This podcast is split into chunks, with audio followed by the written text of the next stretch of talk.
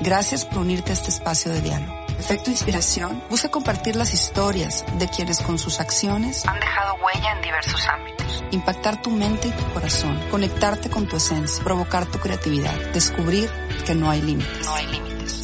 Mi nombre es Jessica Garza. Bienvenidos a Efecto Inspiración.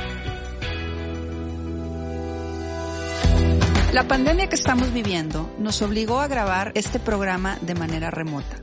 Por lo mismo, existen algunas fallas de origen en el audio. Sin embargo, esto no nos detiene. Bienvenidos a Efecto Inspiración. El día de hoy tengo a un invitado muy especial, alguien que no tiene límites ni paradigmas. Les cuento sobre él. Es entrenador de programas de liderazgo, conferencista, consultor especialista en diseño de políticas públicas en materia de discapacidad y activista social. Dentro de sus múltiples logros, destaca el ser el único mexicano con discapacidad certificado por la Universidad de Harvard en la coordinación de movimientos ciudadanos. Es también el único mexicano cuadraplégico graduado de la carrera de negocios internacionales en el TEC de Monterrey. Cuenta con más de 4.500 horas de investigación en el desarrollo de modelos de inclusión social. Diseñó el programa Súbete a mi silla y tú eliges. Fue galardonado con el premio Altruista Siglo XXI. Además, recientemente obtuvo 20 nominaciones al Premio Nobel de la Paz 2020 por parte de 19 universidades. Su amplia experiencia laboral y formación académica le han dado las bases para trabajar en la creación de condiciones de un mundo donde valga la pena vivir para las personas con o sin discapacidad a través del liderazgo de transformación, el coaching y el rediseño de la política pública en materia de discapacidad. Es para mí un honor darle la bienvenida a Marco Bracho, Efecto Inspiración. Marco, muchas gracias por haber aceptado mi invitación. Oh, Jessica, muchas gracias por haberme considerado y Gracias a todos aquellos que nos escuchan. Marco, tenerte en el programa me llena de mucha inspiración. Tu historia le hace honor al nombre de este espacio, Efecto Inspiración. Tú tuviste un accidente a los 22 años de edad que cambió para siempre el rumbo de tu vida y ya platicaremos ahorita en un, en un momentito de eso. Pero antes de, de platicar y de entrar en esa etapa, quiero que me ayudes a poner en contexto al público que nos escucha sobre quién eres, Marco cómo creciste, cómo fue tu vida hasta antes de ese accidente que, cambió el rumbo de, tu existencia. Fíjate que eh, tuve una infancia muy privilegiada porque tuve a, un papá y una mamá muy amorosos que eh, realmente pusieron todo de su parte para que yo pudiese crecer y poder tener eh, valores muy, muy arraigados en mi ser. Obviamente esos valores no, no salieron a la luz hasta ya mi, edad adulta, pero definitivamente soy el hombre que soy por eh, la inversión que hizo un hombre y una mujer, que fue mi padre y mi madre por mí, ¿no? Los sacrificios que hicieron por mí, por mis hermanos, eh, son parte eh, fundamental de, de, la estructura de persona que soy yo. Y pues bueno, Realmente soy el mayor de tres hermanos, eh, tengo ahora 38 años, 16 años de, haberme accidentado. Eh, estuve en un colegio de monjas prácticamente toda mi vida, después en el TEC de Monterrey y después empecé, a, bueno, después salió lo de mi accidente, pero realmente la gente me recuerda como como un niño tímido, como una persona agradable, como un, como un buen ser humano, ¿no? Este, realmente mi esquema hacía grandes rasgos de, de allá vengo, ¿no? me, me encanta lo que dices, Marco, porque cuando uno habla de la familia y cuando uno habla de esos valores que, que, se nos inculcan desde que estamos pequeños, es lo que nos forja y lo que nos hace ser eh, quienes somos. Y definitivamente esa, ese seno familiar en el que tú creciste es seguramente lo que te ha hecho tener el valor para eh, enfrentar la vida como tú lo haces. Yo quiero que, que nos platiques, Marco, un poquito, ¿qué pasó a tus 22 años. Cuéntanos sobre, sobre ese acontecimiento en tu vida que, que cambió el rumbo y que marcó para siempre tu, tu vida. Fíjate que eh, yo venía regresando precisamente del TEC, eh, era un 11 de diciembre, un 10 de diciembre. Eh, ya habían acabado exámenes finales, yo iba de regreso a, a, la ciudad de donde soy, que soy de Reynosa, Tamaulipas, a mucho orgullo. Y este, llegamos más o menos como a las 7 de la tarde, mi mejor amigo y yo, y pues empezamos a, a ver qué, qué, estaba pasando con nuestros amigos de la ciudad y resultó que uno de ellos eh, tenía su graduación de la carrera. Entonces, este, mi mejor amigo se fue para su casa y estaba cansado y yo me fui a la graduación y cuando salgo, eh, yo salgo de esa graduación del Holiday Inn, si puedo decir marcas, Roberto. este, salgo del hotel, me voy a ir con otro amigo, pues había muchos amigos ahí. Llego hasta el vehículo donde yo estaba, eh, donde nos íbamos a ir. Yo soy muy alto, yo mido un 83 Descanso mis brazos, Jessica, sobre el techo del coche y volteo hacia mi mano derecha. Y esa imagen de lo que vi ese día ha estado conmigo desde hace 16 años. Yo vi la cochera de mi casa, desde donde yo estaba parado. Y en mi mente me decía, oye Marco, ¿por qué no te vas a, ¿por qué no te vas a tu casa? Eran más o menos como las 10.50 de la noche. Sin embargo, esa decisión yo la había tomado mucho tiempo atrás. ¿Cuál, ¿Qué decisión fue? Pues vivir mi juventud con, con mucha intensidad. Yo empezaba la fiesta, yo acababa la fiesta. Y, y a la hora de que yo me permití tomar esas decisiones que parecían muy de mi edad, muy poco trascendentes, lo que imprimieron es que a la hora de que yo quise tomar una decisión distinta, simplemente no, yo no pude. Yo dije, pues ¿a qué me voy a la casa a aburrir a las 10.50 de la noche en un jueves, viernes de vacaciones? Eh, horas después estábamos accidentados, este, la persona que, que iba manejando cabeció y aunque no fue un, un choque muy fuerte, realmente fue demasiado leve. Este, como yo no traía el cinturón de seguridad, eso hizo que yo golpeara contra el tablero y lesionara mi, mi cuello y creara mi lesión. Entonces, este, prácticamente mi, mi primer recuerdo de ese accidente fue eh, despertar en el hospital y ver a mi madre a los pies de la cama. Eh, y a la hora que yo me percato de eso, supe que algo no estaba bien. Este, me tomó tiempo en entender lo que me había pasado, pero yo estaba tan preocupado de que me regañaran mis padres que no estaba muy consciente de, toda la adversidad que estaba viviendo y que bueno, poco a poco la fui entendiendo este, según iban pasando el tiempo, ¿no? ¿Cómo logras, Marco, eh, sobreponerte y encontrarle sentido a lo que te pasó? Porque ahorita me dices, estaba más preocupado por, lo, por si mis papás me iban a regañar o no, como que me da a entender que no estabas tan consciente de, de, cómo iba a ser tu vida después.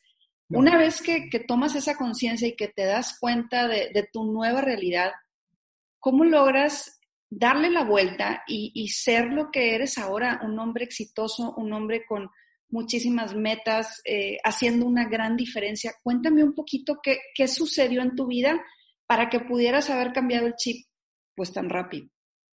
Fíjate que, eh, Jessica, eh, hay muchos factores. El principal es Dios. O sea, mi vida espiritual tomó un, un, una parte muy importante de mi vida. Y la intención de, compartir esto en tu programa no es con la intención de evangelizar a alguien o que eh, crean lo mismo que yo. Sin embargo, he encontrado que las personas a la hora que pueden tener dentro de sus creencias religiosas, dentro de lo que en su casa les enseñaron, el que puedan tener realmente una vida espiritual de acuerdo a los valores a los que crecieron, marca una tremenda diferencia, ¿no? Hayas tenido un accidente como el mío, no lo hayas tenido, ¿no?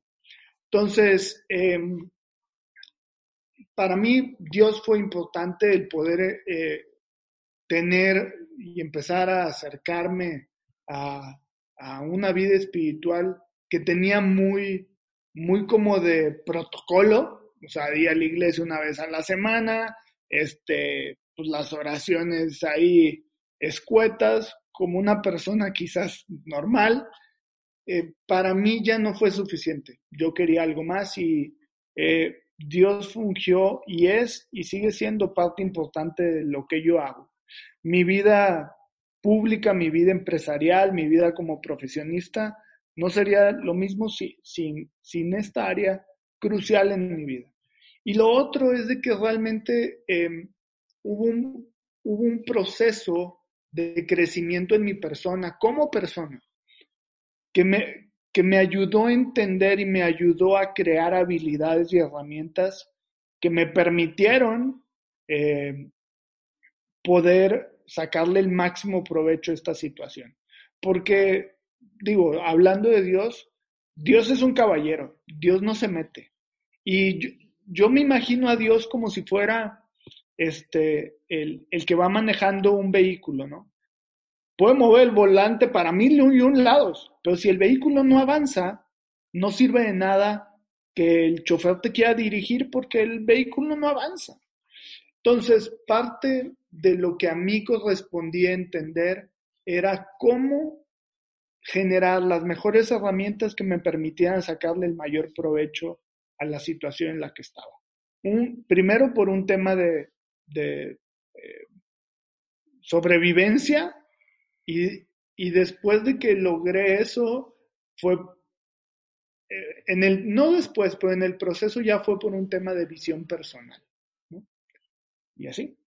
Y esa visión personal, cuéntamela cuál es, Marco. Fíjate que esa visión personal surgió eh, a la hora que yo conocía a una niña, una niña de 16 años llamada Reina, con parálisis cerebral que a pesar de su discapacidad, Jessica, ella estaba consciente de todo lo que pasaba a su alrededor. Pero eso no evitó que fuera golpeada por su madre y abandonada por su familia. Y para mí fue inevitable imaginar que esa pequeña niña pude haber sido yo. Así que llegué a un punto en mi vida donde decidí algo muy tonto. Decidí que si yo no iba a obtener el milagro que estaba pidiendo para mí, me iba a convertir en el milagro para alguien como yo. Y eso lo cambió todo. Reina me cambió. Y he, tenido la oportunidad de viajar, de construir, de apoyar un, un montón de gente que no ha sido suficientes para mí, pero esa visión personal nació de esa niña. La verdad es que me, me emociona eh, escuchar esto que nos, que nos platicas, me, me encanta ver cómo tu fe te, te llevó a encontrar pues ese milagro y, y, esa señal que tú estabas necesitando para encontrar el sentido a lo que te había pasado. Y ese sentido ha hecho una gran diferencia en muchas personas porque tú has tomado la bandera de la inclusión en México y has hecho todo por hacer una diferencia en este tema.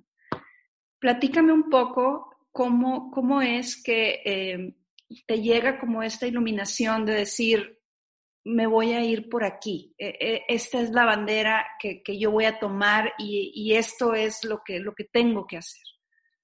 Fíjate que no es un camino, Jessica, que, que se vea tan claro a simple vista. las visiones personales nunca son, nunca son senderos iluminados.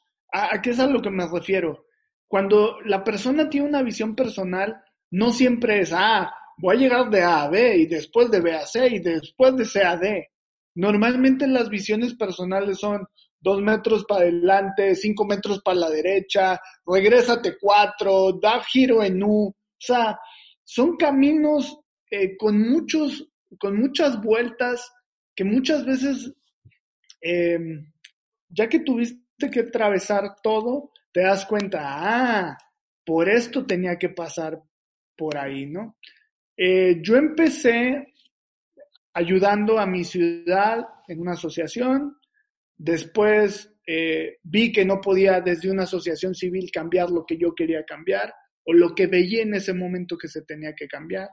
Luego empecé a trabajar para la ciudad, para poderlos ayudar, y me di cuenta que, que pues tampoco lo podía cambiar. Eh, recuerdo una anécdota, si me permites. Había una planificación de la ciudad para poner nuevos cajones de estacionamiento. Entonces, la cantidad en su momento que, que, estaba establecida era de cinco nuevos cajones de estacionamiento en ese año para toda la ciudad. Cinco. Entonces, a mí me pareció una, eh, una tontería, por no llamarlo de otra manera. Entonces organicé una dinámica donde después de dar conferencias en las escuelas, este, los invitaba de manera voluntaria a que se organizaran para que los alumnos, sin poner dinero de su parte, sino involucrando a otras personas, eh, nos ayudaran a, a pintar cajones de estacionamiento en zonas privadas, ¿no? En centros comerciales, consultorios, plazas, cosas donde no había injerencia, donde el municipio no podía llegar a pintar, ¿no? Y me hablaron, ya llevaba, no sé, un montón de cajones pintados y me, me, me envían un acta administrativa, que es algo muy delicado donde se me estaba señalando de que yo había sobrepasado las funciones que como funcionario tenía. Entonces, en ese momento me di cuenta que el cambio que yo quería hacer no podía venir desde, desde trabajar para, para un municipio, tenía que ir más alto. Y entonces, esa, esa adversidad me llevó a subir, a proponer un proyecto a gobierno del Estado que al final de cuentas provoca que nosotros cambiemos la ley. Diseñé la ley de Tamaulipas conjunto con eh, personas extraordinarias, dadas, dadas las actividades que yo hice. Y después me di cuenta de que no bastaba eso y nos fuimos al Consejo Nacional de Discapacidad. Y después vi que no bastaba eso y empezamos a contactar a países como Colombia, como Ecuador, como Perú, con los que ya estamos en comunicación. Y este proceso no se pudo haber dado solo, ni siquiera el tema del Nobel se pudo haber dado, Jessica, sin, sin que hubiese obstáculos en el camino. Entonces, por eso, por eso cuando tú me haces la pregunta, es muy difícil contestarla porque no fue un, ah, voy a hacer esto, sino que los mismos obstáculos y las adversidades que se me fueron presentando me dieron a entender que cada vez que se me presentaba una adversidad tan compleja es porque había que subir de nivel. Entonces, primero yo estaba solo, después hicimos una asociación, luego ya no bastó por los problemas y nos metimos al municipio, luego ya no bastó y nos metimos al estado y luego ya no bastó y nos metimos a nivel nacional y luego ya no bastó y pues ahora estamos buscando por ir por América Latina. Pero este espero que la gente que nos escuche pueda entender que, el tema de, los obstáculos y de la adversidad no es para nada algo que debe, debiese desmotivarlos, detenerlos o, o, hacer que cambien de decisión. Simplemente los obstáculos muchas veces son como las escaleras que tienes que subir para llegar al siguiente piso. Y tú has llegado a unos pisos Altísimos, Marco. A mí me, me, me, impacta porque has logrado hacer cosas impresionantes. Tú ahorita ya, eh, con esta anécdota que nos cuentas, que, que me, me, encanta cómo lo pones, nos damos cuenta que eh, tú hablas ahorita de que las adversidades no deben de detenernos. En tu caso y en tu vida, la adversidad que tú viviste o, que tú vives con tu discapacidad física no ha sido para ti un impedimento, yo más bien lo veo como un impulso, ha, sido como un impulso para, para hacer todo lo que estás haciendo. Yo quiero que me digas, Marco, a ver, a ver si, si logro sacarte el secreto. ¿Cuál secreto para hacer la diferencia? Porque con tu ejemplo está claro que no es el cuerpo, sino es la mente y el corazón lo que son el motor para poder navegar en la vida. Y por favor, dime de qué está hecho tu mente y tu corazón, porque eh, es impresionante. Revelanos tu secreto. Fíjate que hay dos, dos columnas muy importantes en esto que me preguntas. La primera es eh, que yo tuve que redescubrir lo que era la discapacidad, porque para mí, que venía de una universidad muy prestigiosa del país, donde yo estaba súper lleno de bolas porque me la pasaba en el gimnasio, donde yo vivía una dinámica muy distinta, el tener una discapacidad y tan severa como la mía, era, pues la vida ya había terminado, o sea, ya no había más. ¿Qué podías hacer si, si yo al día de hoy, Jessica, yo no me cambio solo? Entonces, ¿cómo? lo primero que tuve que hacer fue reentender que era la discapacidad y yo le doy reconocimiento a Dios que me dio la sabiduría de entenderlo. Yo creía que la persona con discapacidad era la que no podía caminar, la que no podía ver, eh, pues la gente que estaba en, los mercados o en los semáforos pidiendo dinero, que no podían hacer algo, porque su cuerpo no se los permitía. Pero fue un cambio radical el poder darme cuenta que esas no son las personas con discapacidad, porque tú no puedes poner un adjetivo a una persona por algo que su cuerpo no puede hacer. Pero sí le puedes poner ese adjetivo a una persona que pudiendo hacer algo no lo hace. Entonces entendí que la persona con discapacidad no era la que no hacía algo porque su cuerpo no, no lo dejaba, sino aquella persona que pudiendo hacer algo no lo hacía. Entonces, cuando yo entendí eso, me di cuenta que mi cuerpo no definía si yo tenía o no discapacidad, sino era la actitud y la decisión que yo tomaba ante las circunstancias de mi vida, lo que realmente iba a definir si tenía o no yo esa discapacidad. Ahora yo viajo y me encuentro un montón de personas y con mucha humildad, Jessica, te comparto en mi corazón que me puedo encontrar con gente que no tiene limitaciones físicas y el, en mi corazón yo sé, siento, creo y soy testigo que el único que no tiene discapacidad soy yo. Porque con lo que tengo yo he hecho, con la ayuda de Dios, cosas extraordinarias, cuando la gente que tiene más cosas que yo, pudiendo hacer algo, no lo hace. Entonces, esa es una parte importante. Y bueno, la otra parte tiene que ver con, con un mindset muy específico, Jessica. Un mindset en el cual yo entendí que la manera de poder llevar mi vida 10 niveles más arriba era em, responsabilizándome de cómo me relacionaba con las circunstancias, ¿no? Entonces, ¿Cómo es esto? Pues sí, las personas, Jessica, o permiten o eligen relacionarse con alguien o con algo de cierta manera. Y te pongo un ejemplo.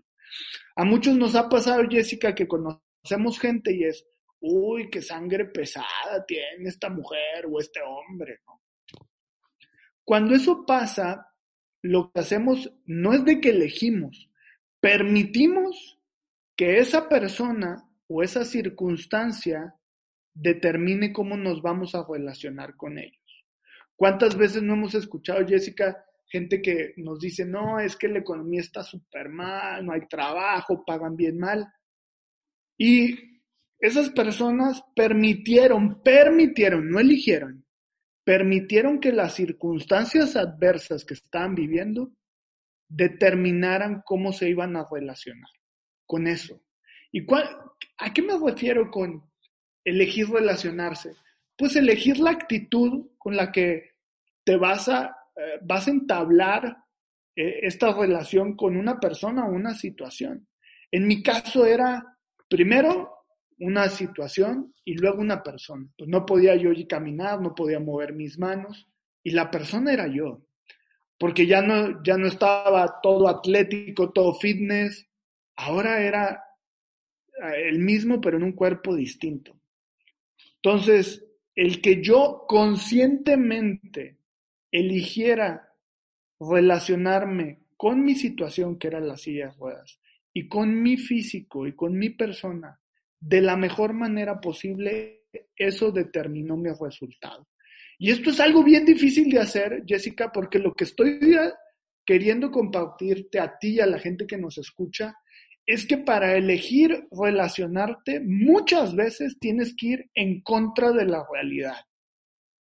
¿Cómo es eso?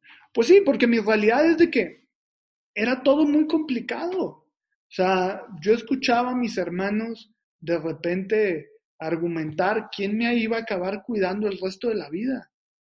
Luego, pues yo tengo un hermano 10 años más chico que yo y después de, después de años el pedir apoyo era, Asha, ¿ahora qué quieres?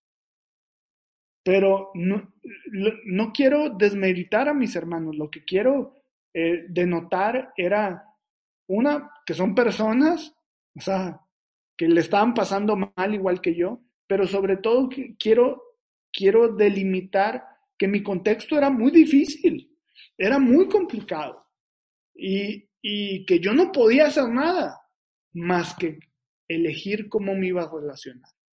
Entonces, ¿por qué digo que es complicado? Porque mis circunstancias eran muy difíciles y aún en esas circunstancias, donde yo muchas veces quise asesinar a mis hermanos porque yo sentía que que no, no tenía el trato hacia mí que yo hubiese querido. ¿Será cierto o no? No lo sé, pero así yo lo sentía. Aún en ese espacio emocionalmente tan complicado, yo me atreví a hacer una locura y la locura fue elegir que esta silla de ruedas iba a ser lo mejor que me había pasado en la vida. Entonces, el elegir relacionarse es ha sido una de las herramientas más importantes que he tenido. Ahora la relación con mis hermanos y mis padres no pudiese ser mejor. Es extraordinaria y todo cambió por lo que yo elegí. En contra de mi realidad, en contra de mis circunstancias y en contra de las evidencias que tenía, yo elegí algo diferente y pues el resultado que fue, pues eso. Qué bárbaro, Marco. Wow, de verdad es que es, es, es padrísimo escucharte y, y, es, es, muy inspirador lo que nos estás diciendo. Y a mí me gustaría, eh, ahondando un poco en el tema de, de, tomar la decisión de cómo relacionarte con las cosas. Tú hablas de eh, que la decisión que tú tomaste era incluso, eh, se contraponía con la realidad que tú veías. ¿Cómo, cómo se logra eh, pues dominar la mente o, dominar el corazón para poder hacer esa elección, Marco? Porque tú ahorita nos platicas ya, ya de lo que, de, haber dicho, tomé esta decisión y este es el resultado. Pero ese proceso de seguramente noches complicadas, de seguramente llantos, de ahorita lo que me dices, eh, de esta anécdota de tus hermanos, ¿Cómo, ¿Cómo es ese proceso, Marco? ¿Cómo se trabaja eh, la mente para poder lograr tomar estas decisiones? Fíjate qué interesante. En muchas entrevistas que he tenido nadie me había preguntado algo así.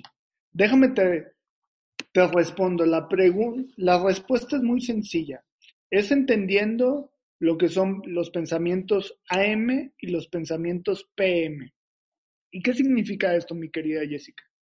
Los pensamientos AM como la hora, es pensamientos que atrasan el movimiento. ¿El movimiento de qué? El movimiento de mi propio existir. Entonces, ¿qué tipo de pensamientos serían AM? yo no puedo, no me va a alcanzar, nadie me va a querer, no sé cómo hacerlo, no sé si va a resultar. Todo lo que atrasa que yo me mueva hacia adelante, esos pensamientos son pensamientos AM, ¿no? Muchas veces tenemos ese tipo de pensamientos sin siquiera, Jessica, y tú lo sabes, sin siquiera quererlo, simplemente nos llegan tonterías a la cabeza. Entonces, ¿cómo empiezas a reprogramar tu mente para que se empiece a enfocar en otra cosa? Pues con pensamientos PM. ¿Y qué son los pensamientos PM? Son pensamientos que promueven el movimiento. Y literalmente son todo lo contrario. ¿Qué son pensamientos? Pues si me va a alcanzar, si me quieren, soy atractivo, lo voy a lograr, la perseverancia va a, va a ser suficiente. Eh, y entonces la única manera que al menos yo he descubierto de mover esa basura que hay en la mente es metiéndole otra cosa que lo saque. ¿Ok? Entonces muchas veces en este proceso que tú ciertamente eh, y atinadamente has mencionado que no fue, no fue una no fue una decisión y ya todo cambió, fue una decisión que inició un proceso y fueron trabajos donde cuando, tocando el tema de mis hermanos, cuando eh, yo me enojaba con ellos o yo sentía que, que me estaban hablando brusco, que vuelvo a repetir, no puedo decir que me hablaban brusco, simplemente yo lo sentía así. En mi mente es, yo los amo, yo los entiendo, ellos se merecen mi respeto, y empezaba a meterme cosas para poder programar qué es el resultado que iba a tener. Porque vuelvo a repetir, Jessica, la manera en cómo la gente se relaciona determina el resultado. Entonces, muchas veces esa relación, como ya lo dije antes, no la elegimos, simplemente permitimos que sea así por lo que está pasando en nuestras vidas y hay que elegirlos. Entonces, la manera que, yo encontré de ir cambiando ese mindset y esas relaciones, ir metiendo cosas que yo sí quería. No, no darle juego a lo que estaba pensando que no funcionaba, sino todo lo contrario. No sé si me puedes entender. No, me encanta. Y, qué padre cómo lo pones con, el AM y el PM. Creo que queda, creo que queda muy claro y, y, entiendo lo que me dices. Muchas veces cuando nos repetimos muchas cosas, no lo terminamos creyendo, ¿no? De alguna manera esos eso es lo que, lo que, lo que entiendo con lo que me dices, ¿no? Y eres, me encanta porque eres una persona que no solamente habla, sino que todo lo que estás diciendo tienes un sinfín de cosas que te lo avalan. Y voy a mencionar algunas. Has ido a Harvard, o sea, no cualquiera, has ido a Harvard, has dado eh, conferencias a más de 225 mil personas. Tienes una experiencia laboral impresionante te han reconocido en múltiples foros. Y la realidad es que has logrado lo que pocos. Tú ahorita decías, eh, con todo lo que has hecho, claramente no tienes una discapacidad a, como, tú, como tú lo ves, que estoy totalmente de acuerdo contigo. Pero por si todo esto que has logrado no fuera suficiente, estás nominado al Premio Nobel de la Paz yo la verdad es que me quedo sin palabras con esto. Cuéntame un poquito sobre, esto, ¿Qué, ¿Qué, significa para ti, cómo se dio, platícame un poco de esto. Fíjate que este, esto te, te, lo comparto un poco porque ya estamos a 10 semanas de saber los resultados. Sí. Normalmente eh, en periodo, todo, todo el periodo anterior, todos los meses anteriores, no había hablado de esto porque al comité noruego no, no le gusta que que es como que esté saliendo a la luz, así como mucha publicidad de los nominados. Entonces, pero dado que estamos tan cerca, te comparto un poco porque em, eh, espero que la gente entienda de qué se trata esto, porque yo sé, Jessica, en mi corazón, porque le creo a Dios que lo vamos a ganar. Este, yo inicio un, un proyecto para transformar la realidad de mi estado que es Tamaulipas. Yo sé que la gente no está muy involucrada en el tema de discapacidad, pero datos, dos datos muy importantes es este. Primero, una tercera parte del país está relacionada directamente con la gente con discapacidad. una tercera parte. O sea, eh, aunque pareciera que somos bien poquitos porque no nos ven, nuestra presencia y nuestra existencia involucra a una tercera parte de los mexicanos. Estamos hablando de 40 millones de personas en este país que no tienen discapacidad, que son nuestros hermanos, o sea, nuestro círculo más cercano, ¿sí? La otra es que el 99% de las ciudades de nuestro país utilizan un modelo de atención para la gente con discapacidad que fue diseñado a finales de la Segunda Guerra Mundial. Entonces, ¿cómo puedes te lo pongo de este ejemplo, Jessica, y la gente que nos escucha. Imagínate que quieres meter un software de una, de una Mac, de una Mac Air. Roberto, ¿puedo decir marcas todavía? Sí, gracias. Que quieres meter, bueno, un, un software de una computadora del 2020 en una computadora de hace 40 años. No jala, o sea, no va a poder. Por más que la computadora de 40 años le quiera meter turbo, no tiene la capacidad de ejecutar esos programas. Lo mismo pasa en nuestro país. Por más que le queramos meter a los derechos humanos, si, la estructura no está actualizada, no va a poder ejecutar nada. Te platico esto porque llega un cambio de administración en, de la administración estatal en mi estado y eso atrasa el, que nosotros podamos ayudarlos. Y en ese espacio de, de, periodo de meses, este, donde pues el Estado se está acomodando, mi equipo, pues tengo un equipo de perfiles muy altos, con familias que requieren o sea, ¿de quién llevar sustento a sus casas, no? Entonces, a la hora que yo veo que se estaba complicando tanto, este, yo le dije al, yo estaba platicando con el Señor y le digo, Señor, ok, nueva adversidad, nueva adversidad. ¿Ahora qué vamos a hacer? O sea, yo llevaba ya miles de horas de investigación, ya teníamos un una estrategia para cambiar la realidad de todo y ahora se estaba retrasando y, y, continúa retrasado. ¿Qué, ¿Qué vamos a hacer? Entonces empezamos a ir a las ciudades, Jessica, empezamos a ir a las ciudades de Tamaulipas y muchas, muchas de ellas nos recibieron hasta siete veces, o sea, reuniones con el cabildo, con el secretario del ayuntamiento, y muchas de ellas hasta la fecha no nos han dado respuesta y muchas de otras nos dijeron, ¿sabes qué? No hay dinero para eso. Oye, dinero para eso. Gastas más en un regidor por mes que en lo que se necesita para las miles de personas con discapacidad.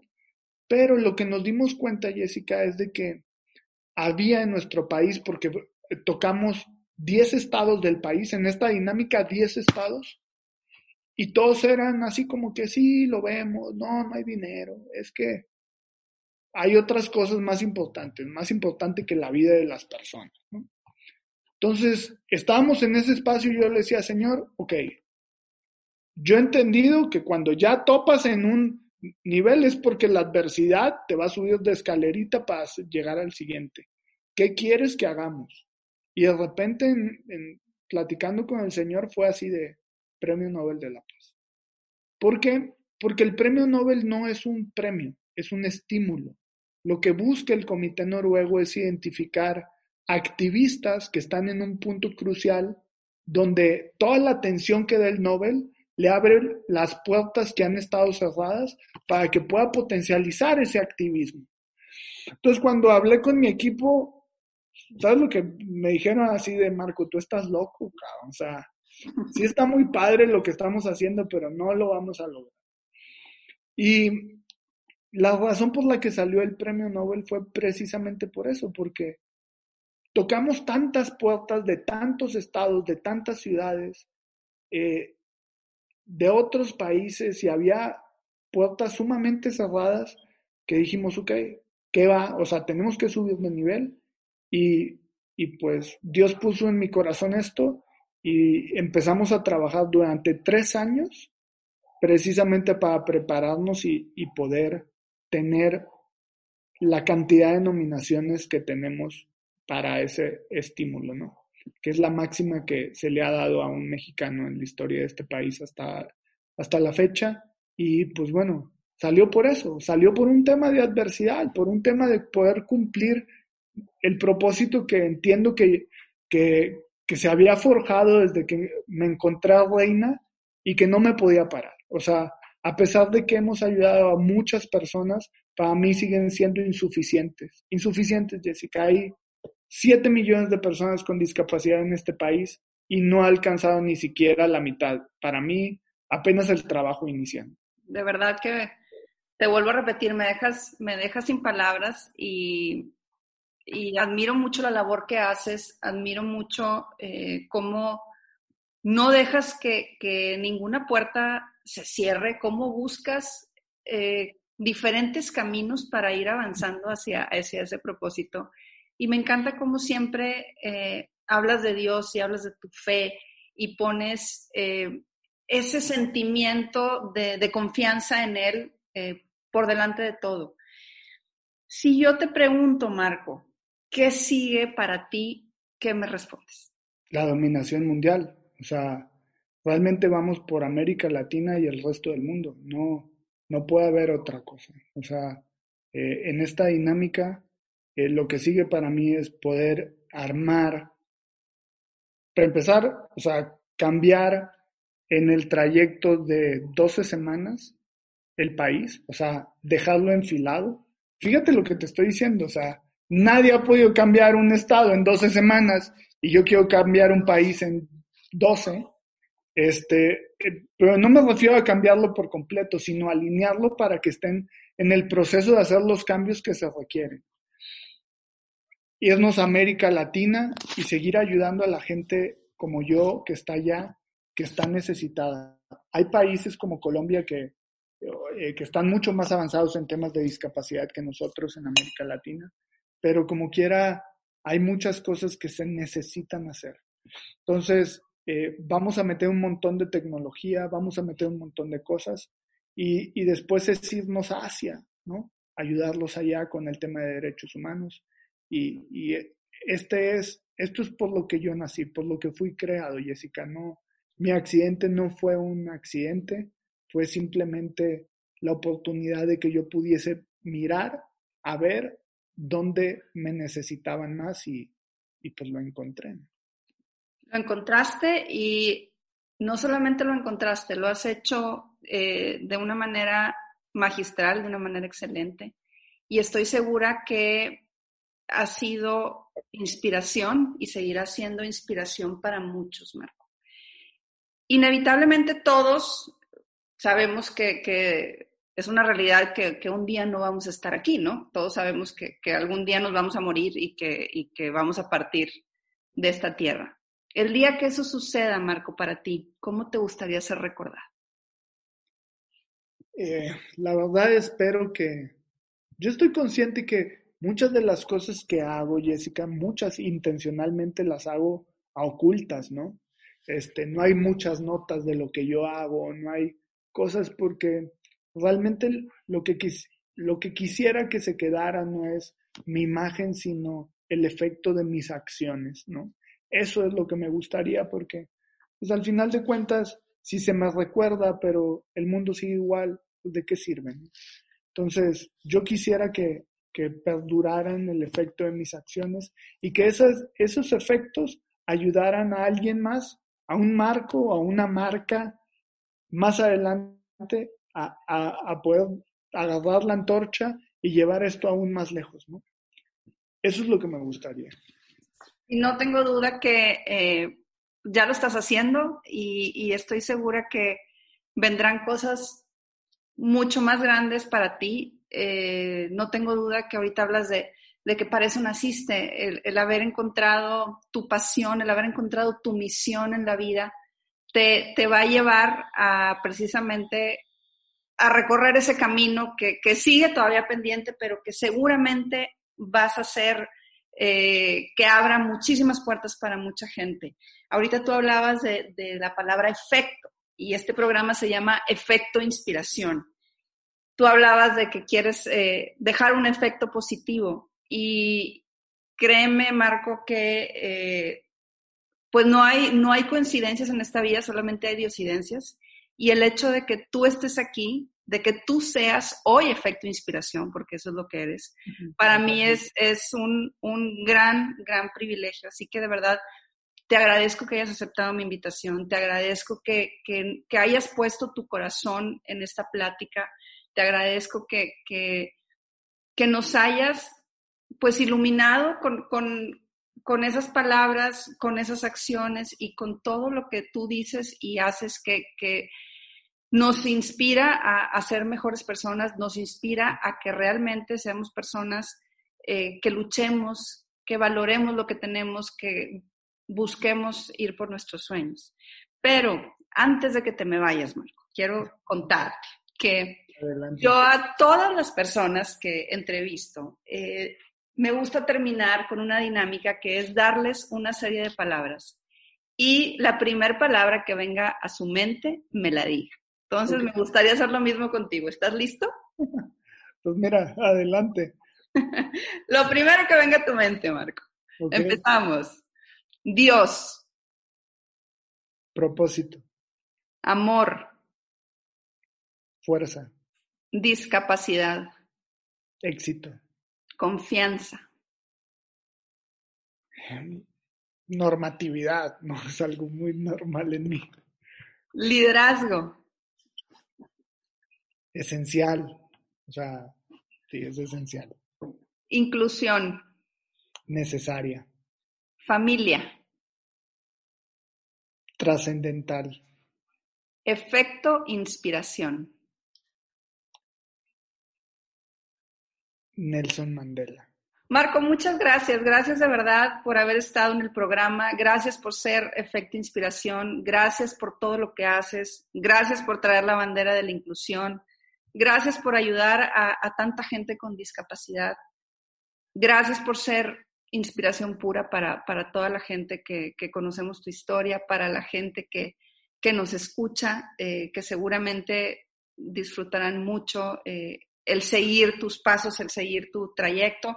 Esperamos que ese premio Nobel llegue a México y no por un tema de, eh, como tú ahorita decías, de, un reflector personal, sino como para abrirte las puertas que tú necesitas que se te abran para poder cumplir con esta misión que Dios te puso. No sé si haya algo, Marco, que nos quieras decir antes de irnos, que quieras eh, comentar, platicar algún último consejo. Pues primero digo, agradecerte que me hayas permitido haber estado con, contigo y con con tu auditorio, con Roberto, que está aquí también.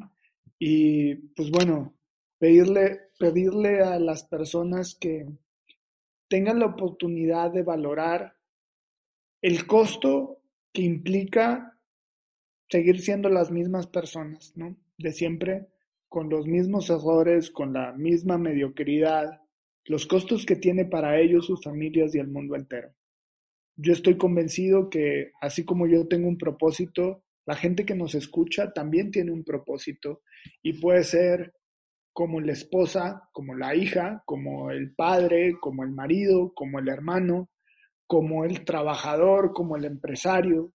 Ellos también tienen un propósito y es igual o más importante de lo que yo estoy haciendo. Y el que ellos se den permiso de creer que lo que están haciendo efectivamente cambia el mundo, es lo que realmente lo va a cambiar. De verdad, gracias, gracias por tus palabras, pero sobre todo gracias por tus acciones. Ha sido un privilegio tenerte en Efecto Inspiración. Gracias a todas las personas que nos escucharon. Esto fue Efecto Inspiración. Te invito a que seas parte de la comunidad Efecto Inspiración. Sígueme en Instagram y Facebook como Efecto Inspiración. Nos vemos por ahí.